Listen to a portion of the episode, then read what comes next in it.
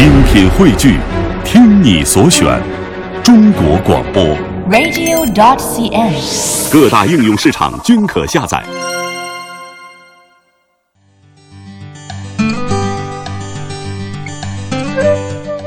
好，来到我们今天的《舌尖上的旅行》单元啊。过去我们在这个单元呢，一般都是啊一样一样美食挨个的品尝，但是今天咱们要一条街一条街的品尝了。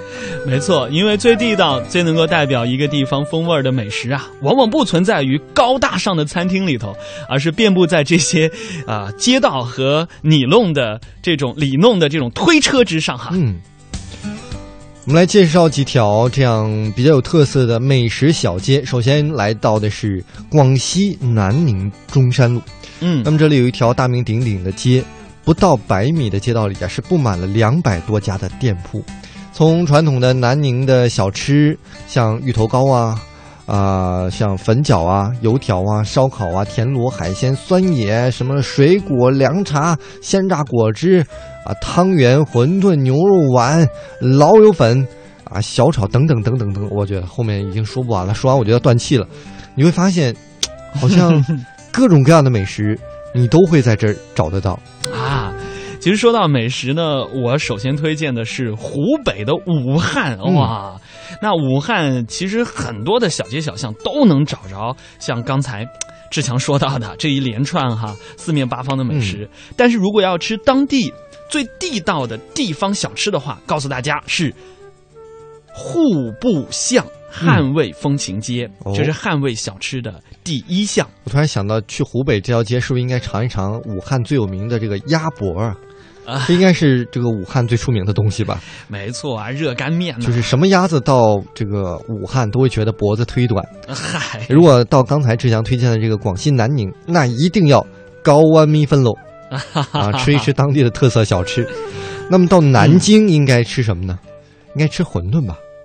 呃，来给大家推荐的是南京夫子庙的小吃街，四大帮口特色的美食会各显神通。南京也是一个历史悠久的一个古都嘛，素有六朝圣地时代都会之称。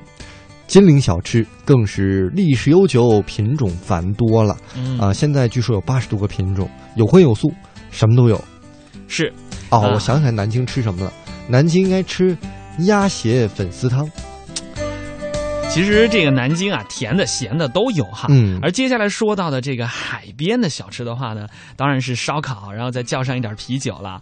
去山东青岛，记得要去中山路的劈柴院，嗯，鲜嫩的海鲜啊啊，再叫上一扎啤酒，真的是垂涎欲滴呀、这个我好像还真去过这附近，嗯。呃，吃了一个街边的烧烤，嗯，就是喝着啤酒就着嘎啦，哈嗯哈啤酒就嘎啦，哈哈哈。非常的嗨啊。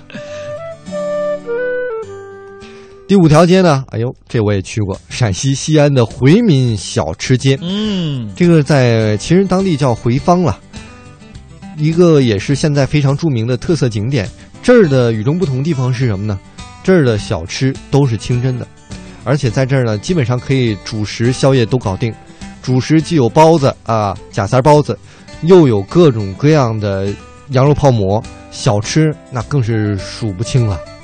哎，接下来推荐的是福建的厦门了。那嗯在厦门步行街啊，呃，台湾特色小吃可以说是一网打尽的。嗯，那如果是大陆游客，可以去品尝一下；而如果是台湾的朋友来大陆的话呢，其实在这里花生汤是绝对推荐的一样非常地道的美味啊，厦门当地的一样甜品。嗯，这条街我好像也去过。花生汤呢，给大家推荐一个老字号的品牌吧，叫做嗯黄泽河。我个人觉得稍微有一点甜啊，不知道大家的感觉是怎么样的。再给大家推荐的是四川成都的锦里，我觉得已经非常有名了。基本上去四川成都，不到锦里那就等于说白去了。特别是四川是一个美食之省嘛，那么成都又是一个美食之都。呃，在这儿呢，小吃一条街，大家可以吃到像凉糕啊、三大炮啊、牛肉焦饼啊、凉面啊、卤菜呀、等等等等这样的美味。啊，说这个不去锦里就没有到成都啊。那接下来呢，不去四方街你就没有去过丽江了。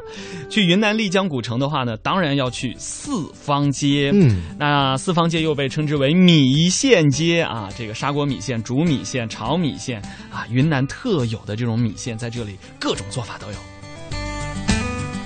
最后，我们再给大家推荐的是上海的城隍庙。那么，在上海城隍庙美食街一带呢，可以说是小吃的王国了。我们这儿呢，有比如说南翔的小龙啊，宁波的汤圆啊，还有松云楼的八宝饭呀，松月楼的素菜包啊。